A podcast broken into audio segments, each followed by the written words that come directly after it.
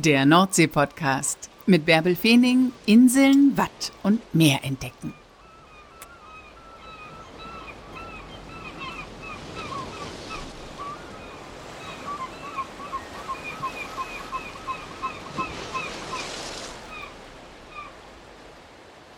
Moin und herzlich willkommen zur 118. Folge des Nordsee-Podcasts. Heute nehme ich euch mit ins Watt vor Carolinensiel und auch nach Stade. Ich will euch einen Mann vorstellen, der Watt und Wolle gleichermaßen liebt. Kalle Siegel kommt gebürtig aus Nordmordes, ist in der Nähe von Leer in Ostfriesland und liebt Watt und Weite. Das machen viele, aber ich kenne kaum einen Menschen, der das so sinnlich zum Ausdruck bringt wie er. Seine zweite Leidenschaft ist die Wolle, denn seine Familie besitzt seit Urzeiten eine Strickerei in Stade. Die Strickerei Karl Siegel ist eine der letzten Strickereien, die es bei uns überhaupt noch gibt.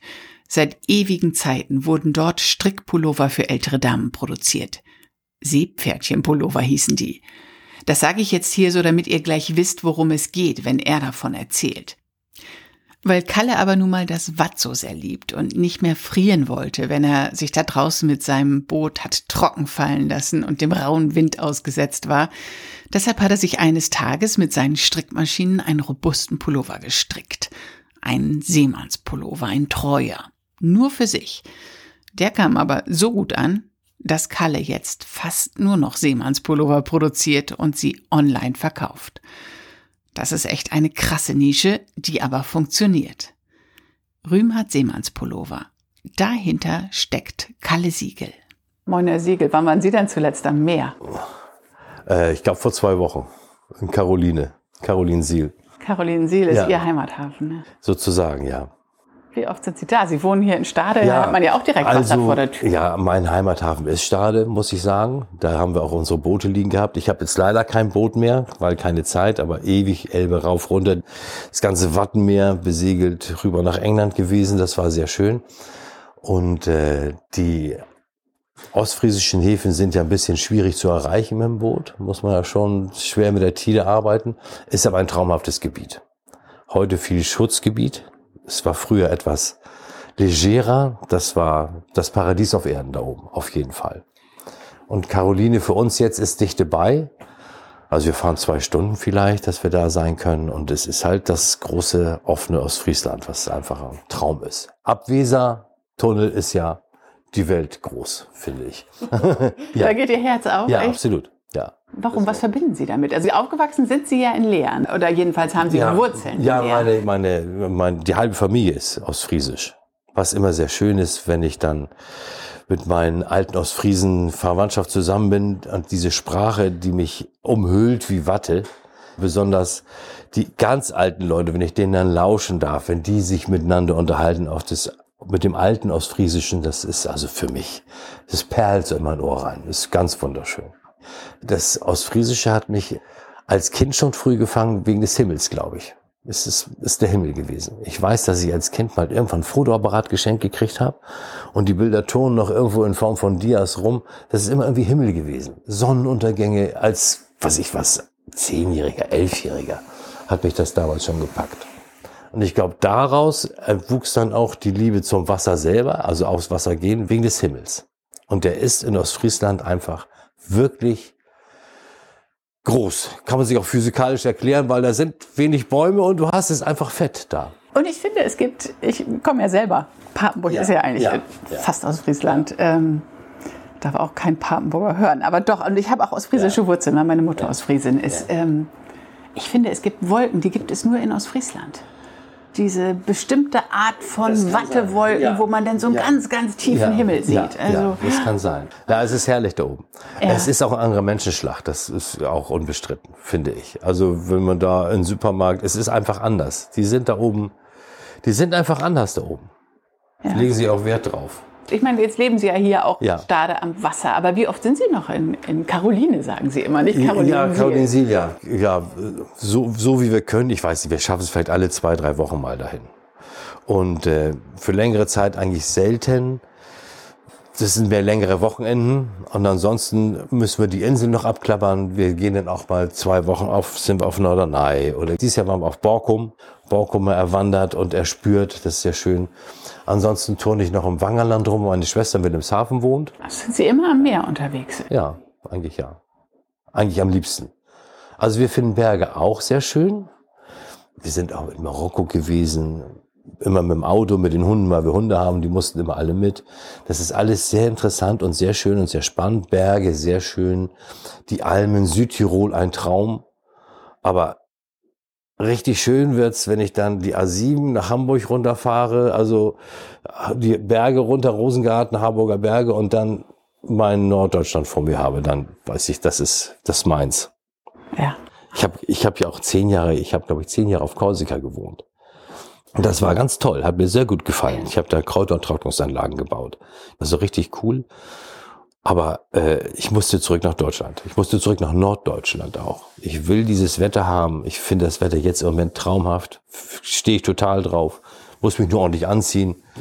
Und ich will diesen Himmel haben. Ich will das Wasser haben. Ich will das Grün haben. Ich habe genug wasserloses Land gesehen. Und ich will mein Watt da oben riechen können.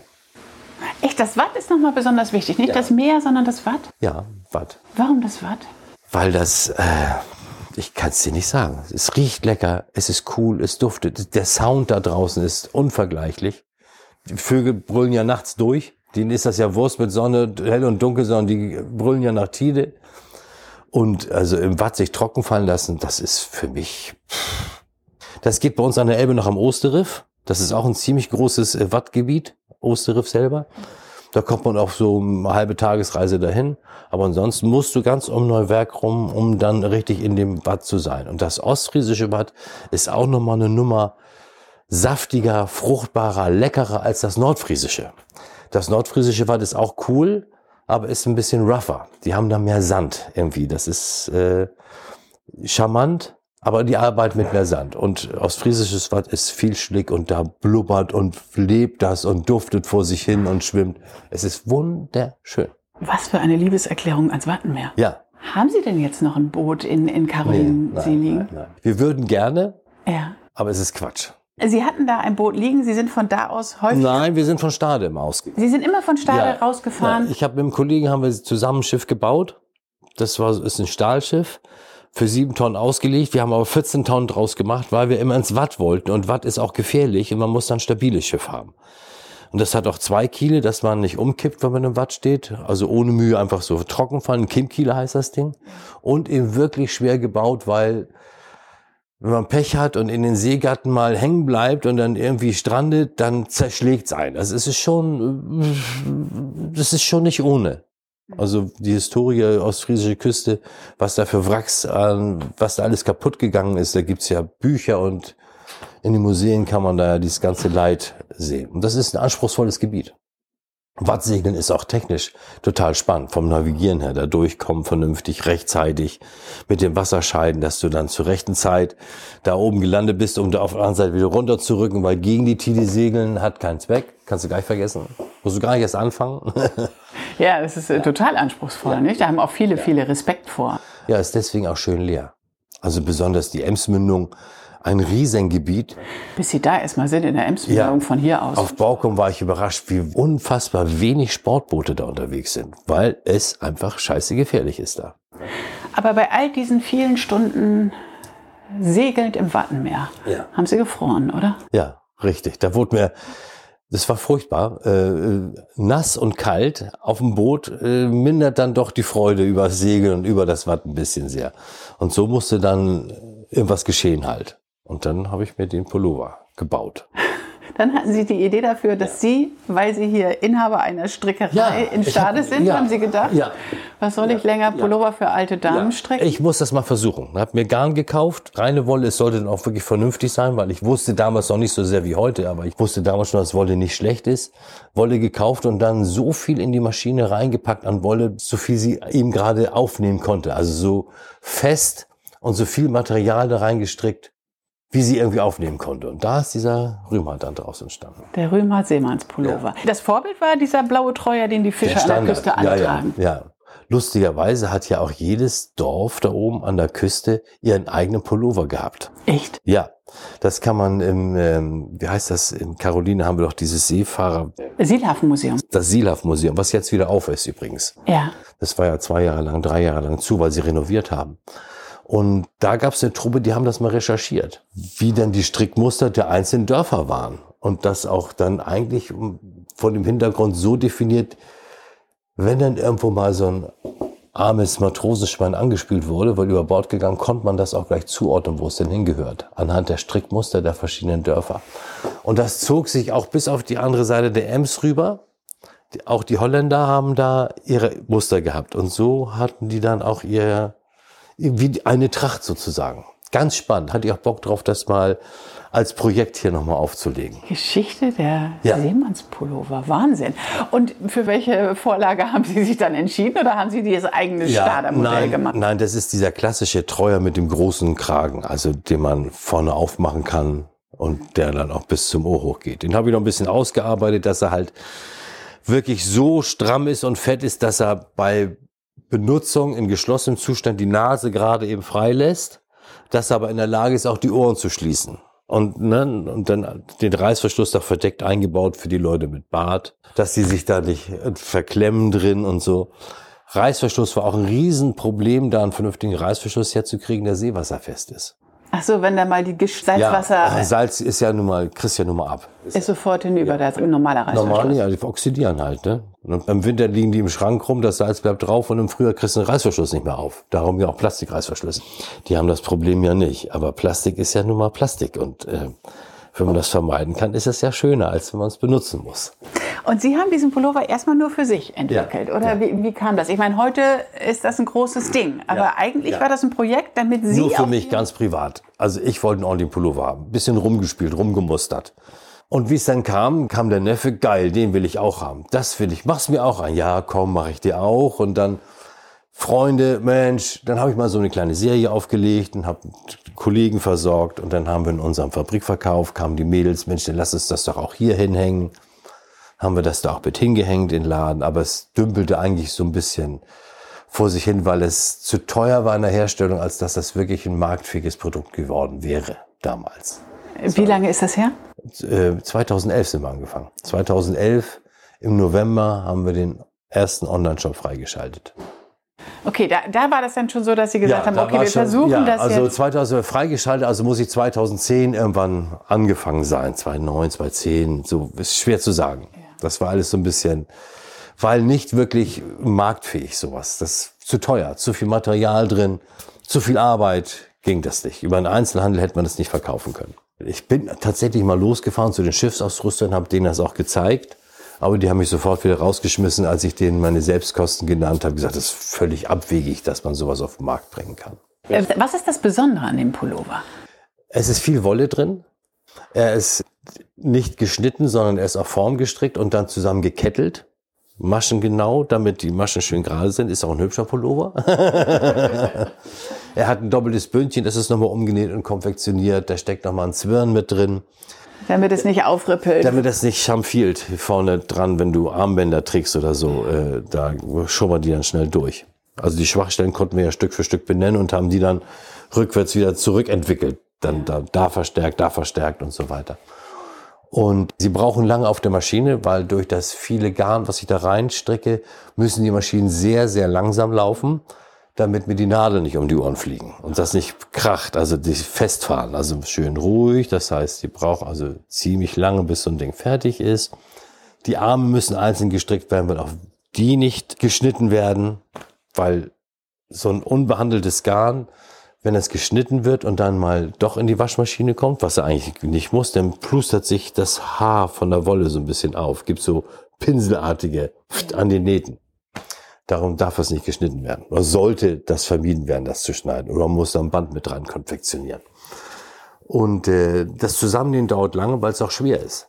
Weil es dicke Einzelstücke sind. Ja, Oder? ja. Und die Mädchen müssen schon kämpfen mit dem Ding unter der Maschine. Ne? Also das ist schon, äh, ist schon heftig. Also ist hier mit Handarbeit oder jeder Pulli ein Unikat wird Ja. hier einzeln hergestellt. Ja, sowieso einzeln. Also wir müssen sowieso alles einzeln fertigen.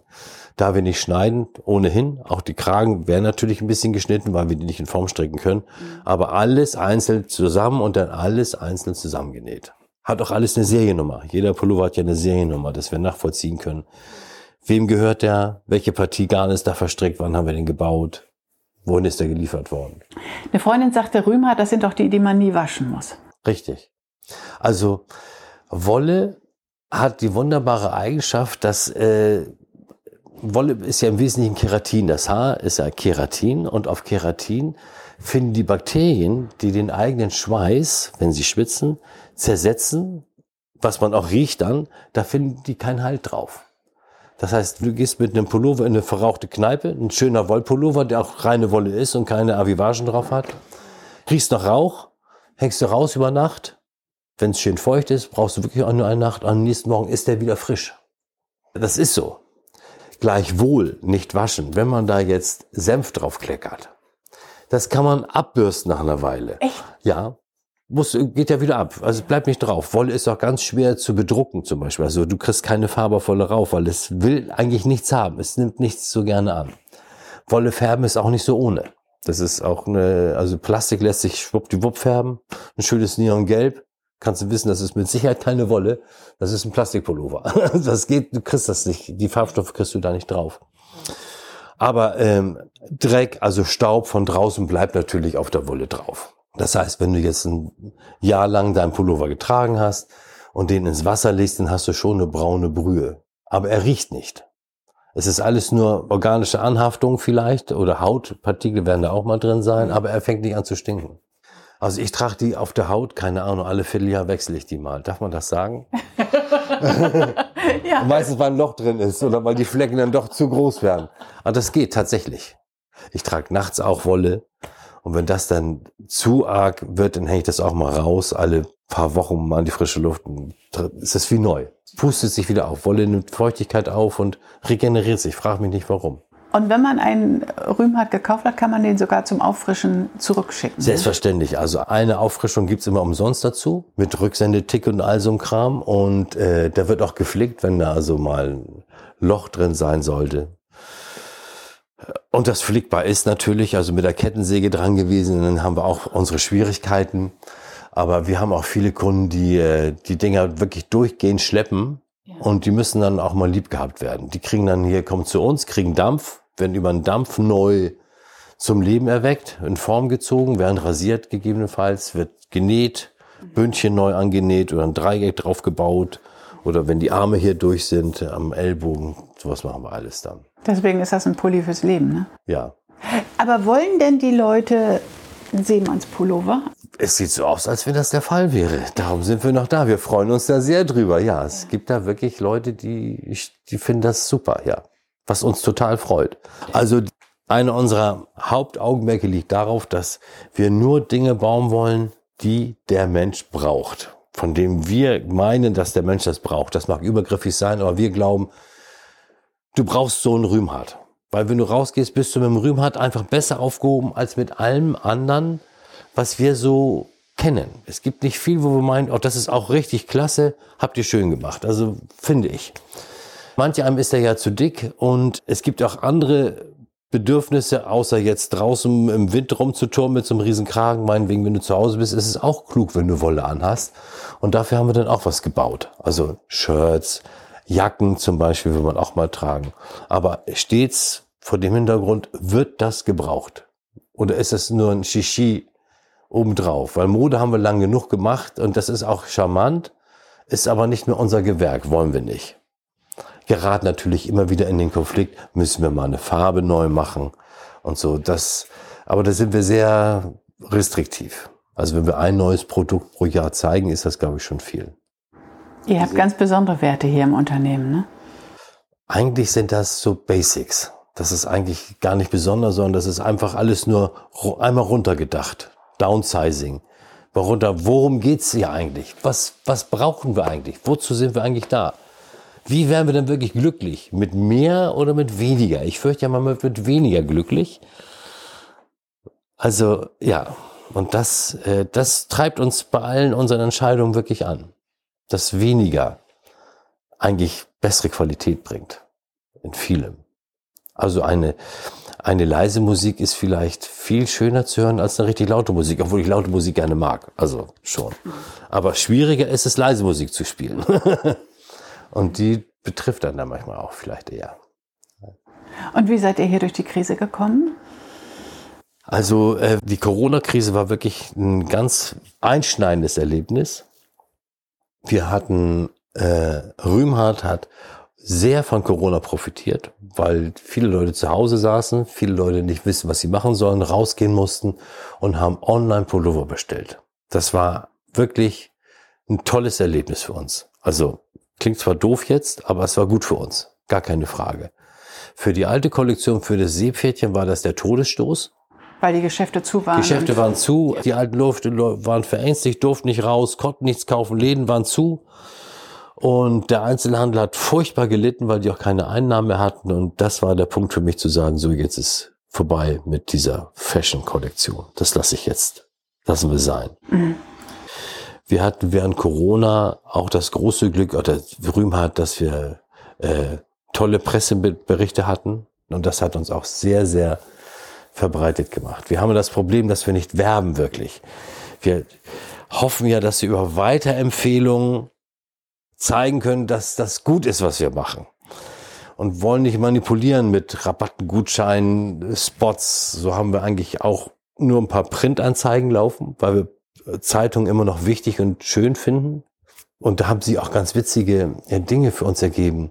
Äh, wir haben angefangen bei Hinz und Kunst und diesen Asphaltmagazin zu, zu machen. Und das war eigentlich mehr so ein bisschen aus einem Verantwortungsbewusstsein für die Gesellschaft gegenüber. Also Hinz und Kunst bei uns in Hamburg, die kriegen immer Mützen von uns jedes Jahr. Und 100 Mützen stricken wir denen ohne Logo. Hier habt ihr eure Mützen wieder und die können sie dann an die Bedürftigen verteilen. Das machen wir so, weil das Obdachlosen-Thema ist schon echt, äh, da wird wenig hingeguckt und das ist nicht schön. Hängen viele Leute rum, die da nicht hingehören, finde ich, die begleiteter sein sollten. Und dann haben wir denen auch eine Anzeige geschaltet und das war ganz erfolgreich.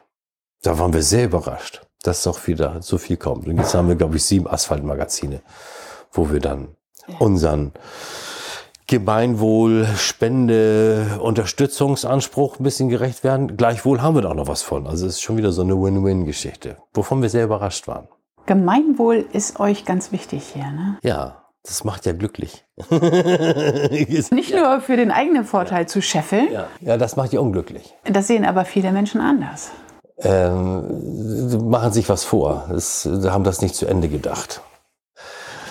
Steht eine Oma an der Straße, will rüber, ist kein Zebrastreifen. Halt doch mal an, lass sie rüber, freuen sich beide. Das ist so. Mit ganz einfachen Mitteln kann man sich jeden Tag kleine Freuden durch Nettigkeiten machen. Die Engländer sagen, it's nice to be nice. Und das ist, das ist für mich Gemeinwohl. Man muss nicht immer gucken, dass man nichts weggenommen bekommt, sondern man kann das, es nimmt einem ja gar keiner was weg. Nicht wirklich. Außer man sich selber, wenn man seine Ansprüche zu hoch schraubt. Das ist dumm. Muss man sein lassen. Also ich habe ja auch, ich will ja auch haben, natürlich. Ich will meine Mobilität haben, ich will meine warme Bude haben, ich will ein warmes Bett haben, Schuhe, natürlich. Aber so wahnsinnig viel mehr muss man nicht haben. Das ist auch schon teuer genug inzwischen. Gut. Ja, und ihr habt es hier geschafft, dass keiner gehen musste in der Krise, ne? Ja, ja. Zum Glück. Also da sind wir auch stolz drauf. Ich muss sagen, wir hatten vorher auch wenig Geld, um äh, unsere Firma hier vernünftig auf modernstem Stand zu halten. Das heißt, wir hatten auch einen Investitionsstau. Also wir wohnen in diesem Gebäude seit, oh, muss ich rechnen, 40, 50, 60 Jahren in diesem Gebäude und es ist viel umgebaut und der Strom ist alt, wir müssen uns da kümmern. Und das war auch die Gelegenheit, dass die Truppe, die wir zu viel hatten, also wir hatten eindeutig zu viele Leute, als wir mit dem Seepferdchen aufgehört haben, mit unserer alten Kollektion, da haben wir gesagt, gut, ähm, es mag zwar hart werden, aber jetzt ist die Zeit, hier durchzurenovieren, durchzumalen, Strom neu machen, Licht neu machen, eine vernünftige Küche bauen, die Sporträume oben auszubauen, Pumpgeräte aufzubauen, Wände ziehen, tapezieren und alles ein bisschen schöner zu machen. Und das machen wir jetzt immer noch. Darum ist auch überall Baustelle hier. Und das macht ihr mit den eigenen Leuten? Ja, machen wir mit den eigenen Leuten. Und dadurch können sie bleiben, dass sie dann hier ja, aktiv haben eine sind. Beschäftigung, ja. Ja, es ist, äh, externe wären vielleicht effizienter in dem Umsetzen dessen, was wir vorhaben. Aber Wir machen das alles selber. Wir müssen sowieso immer alles selber machen. Wir bauen auch unsere Regale selber, wir müssen unsere Maschinen selber reparieren. Es gibt ja keinen Service dafür. Wir sind ja eine Strickerei. Der nächste Service ist, glaube ich, irgendwo in Bulgarien oder so ähnlich. Hier strickt keiner mehr. Es gibt keinen Maschinenservice. Und als Sie dann den Pullover im Wattenmeer anhatten, wie war denn das dann? Ja, herrlich. Ein atmendes, wärmendes, äh, luftundurchlässiges Zauberteil. Wunderbar. Es will aber auch im Wattenmeer vor Wasser geschützt sein, weil wenn Wolle sich mal voll Wasser saugt, ist das auch kein Spaß. Dann wird der total schwer Ja, ist unfassbar. Also was das für ein... Pff, das ist nicht witzig. Da muss man aufpassen. Also man soll den trocken halten, wenn es irgend geht. Ein paar Spritzer machen ja nichts. Ist schon okay. Aber so eine kleine Badewanne mal ins Cockpit rein, das ist... Dann hat man verloren. Dann braucht er vier Tage, bis er wieder trocknet. Aber es ist einfach, er atmet vernünftig, du stinkst da nicht drin und, und äh, man ist mit Wolle wirklich gut aufgehoben. Danke, dass Sie uns hier so sehr mit äh, in die Welt der Seemannspullover genommen Ja, haben. Und gerne. nach Caroline Siel. Ja, ja. Caroline Siel ist wunderschön. Ein Mann, der das liebt, was er tut. Und damit hat man ja irgendwie immer schon gewonnen. Das war die heutige Folge des Nordsee-Podcasts. Wo auch immer ihr zuhört, ich hoffe, ihr liebt auch das, was ihr tut. Lasst es euch gut gehen. Und dann freue ich mich darauf, wenn ihr nächste Woche wieder mit mir ans Meer kommt. Liebe Grüße.